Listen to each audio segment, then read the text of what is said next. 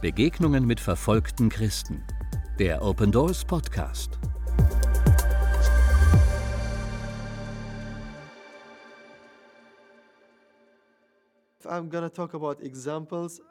Wenn ich anfange, über Beispiele zu sprechen, werde ich nie fertig. Es gibt so viele Schicksale, wie den Teenager, der seine Mutter verlor. Zu viele Geschichten, die dieser ähneln, von jungen Menschen, die ihre Eltern verloren haben, die ihre Geschwister oder Kinder verloren haben, bei Unfällen oder durch Angriffe.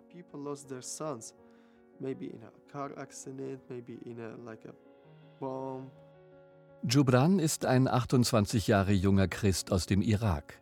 Zusammen mit Bischof Daniel, über dessen Vision für den Irak wir vor kurzem in einem Videobeitrag berichtet haben, gründete er ein Traumazentrum, eines der sogenannten Hoffnungszentren im Irak.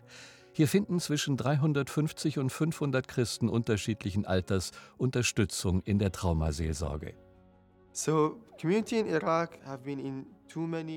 Die Christen im Irak haben zu viele Kriege mitgemacht.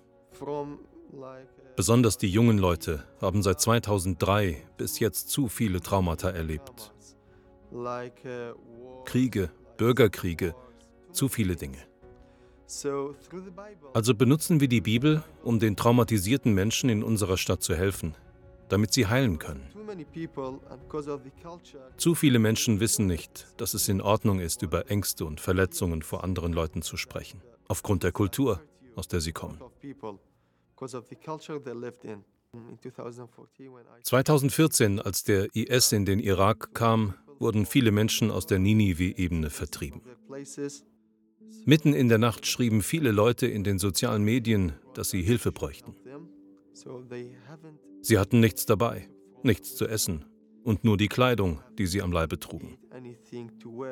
Mitten in der kalten Nacht, ohne Bleibe, so viele Kinder und Frauen. Zwei meiner Freunde sagten zueinander, Los, wir sollten alles sammeln, was wir haben, und in die Stadt fahren, um zu helfen. So hat es angefangen.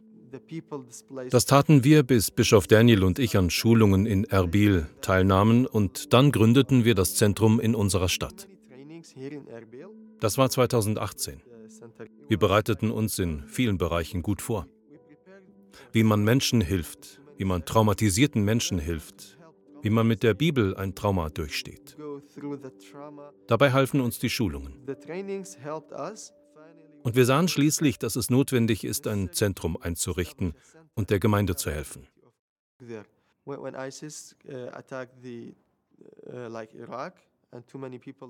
Als der IS den Irak angriff und so viele Menschen aus der Ninive-Ebene und anderen Orten vertrieben wurden, fragten viele Christen, was denkt Jesus dazu?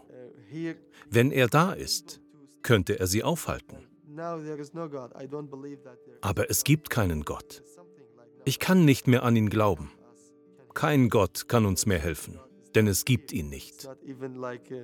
Wir lesen nur über ihn. Uns wird beigebracht, an ihn zu glauben, aber er hilft uns nicht. Wo war er, als der IS uns angriff? Wo ist er jetzt? Sie wurden schwer traumatisiert. Aber wenn Sie unser Hoffnungszentrum besuchen und an einigen Aktivitäten teilnehmen, dann können wir Ihnen helfen, mehr über die Bibel zu lernen, über die Frage, wieso das alles passiert. Sie vertrauen sich uns dann an.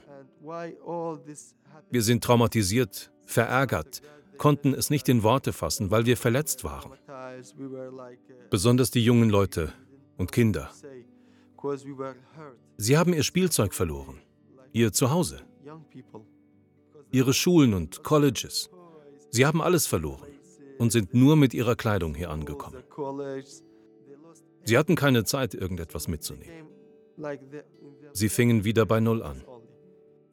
Und wegen des Zentrums, wegen all der Aktivitäten im Zentrum, konnte man die Veränderung sehen. Von nicht mehr an Gott glauben bis sehen, dass er da ist. In der biblischen Traumaseelsorge reden wir darüber, dass es in Ordnung ist zu weinen wenn du verletzt bist oder jemand dich verletzt hat. Es ist in Ordnung, darüber zu reden, wer oder was dich verletzt hat. Doch wegen der irakischen Kultur sagt man besonders zu Männern, du bist ein Mann, du solltest nicht weinen oder über deine Schwächen reden. Du solltest das alles selbst in die Hand nehmen. Du bist ein Mann, Du solltest stark sein. Aber dadurch werden sie innerlich nicht heil. Daher lassen wir die Bibel sprechen. Es ist okay zu weinen. So viele Menschen weinen. Auch in der Bibel wird erwähnt, dass Jesus weinte, als er einen seiner Freunde verlor. Es ist also in Ordnung zu weinen, wenn etwas weh tut, und darüber zu reden, es auszudrücken. Aber Ratschläge in den Seminaren und die wir den Leuten mitgeben, sollten wir zuerst auch selbst anwenden. Damit man den Leuten ein Zeugnis geben kann, was passieren kann. Wenn wir also Menschen sagen, dass es in Ordnung ist zu weinen, sollten wir auch mit ihnen weinen. Wir können nicht etwas lehren, was wir nicht selbst durchlebt haben. Also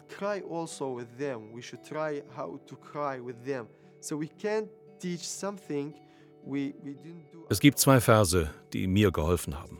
Aus 2. Könige 7, Vers 9. Eigentlich ist es nicht recht, was wir hier tun. Heute ist ein Freudentag. Wir haben eine so gute Nachricht für die Leute in der Stadt und behalten sie für uns. Und der zweite ist, tut alles, ohne etwas dafür zu verlangen, denn ihr habt auch die Kraft dazu ohne Gegenleistung bekommen. Diese Verse sind eine Botschaft an uns. Wir sollten einander helfen. Die Botschaft Gottes an uns ist also, dass wir uns an jedem einzelnen Tag, an dem wir leben, gegenseitig helfen sollen. Vielleicht ist das die einzige Botschaft, nach der wir leben müssen. Gebt euch gegenseitig Hilfe und Liebe all euren Mitmenschen und der Umgebung, in der wir leben, den Leuten, die es brauchen, den Traumatisierten, Verletzten und Bedürftigen. Wenn wir diese schwierigen Geschichten und Themen mitbekommen, bitten wir die Leute, darüber zu sprechen. Aber wir müssen auch darüber reden, denn sie beeinflussen auch uns. Also. Wenn wir den Leuten sagen, sie sollen ihren Schmerz ausdrücken, sollten wir das auch tun. Wir brauchen auch Hilfe. Es gibt Menschen, die auch uns helfen können. Eine Art Spirale. Du hilfst jemandem, jener hilft jemandem und so weiter. Und irgendwann hilft jemand dir. Vielleicht sind es im Moment etwa 100 Menschen, die Hoffnung weitergeben, aber ich hoffe irgendwann Hunderte zu sehen, Millionen, die anderen helfen. Das Wichtigste, was ihr für uns beten könnt, dass Jesus uns mehr Kraft gibt. Hilfe zu leisten und geduldig zu sein. Viel Liebe zu erhalten, damit wir die Liebe an die Menschen weitergeben können. Ich möchte diese Gelegenheit nutzen, um euch für eure Mühe, eure Unterstützung und eure Gebete für uns zu danken, damit wir die Hoffnung, die Liebe und die benötigte Hilfe geben können. Und damit die Hoffnung im Nahen Osten und im Irak nicht erlischt.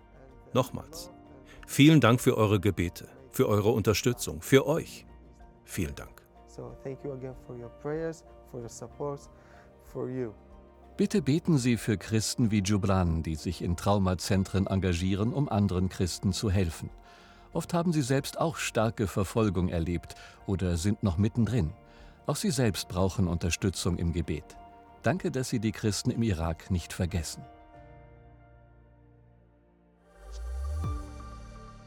Wollen auch Sie verfolgte Christen unterstützen? Werden Sie Open Doors Gebetspartner und erfahren Sie monatlich durch unser Open Doors Gebetsmagazin mehr über die Situation verfolgter Christen weltweit. Jetzt auf unserer Homepage bestellen www.opendoors.de/magazin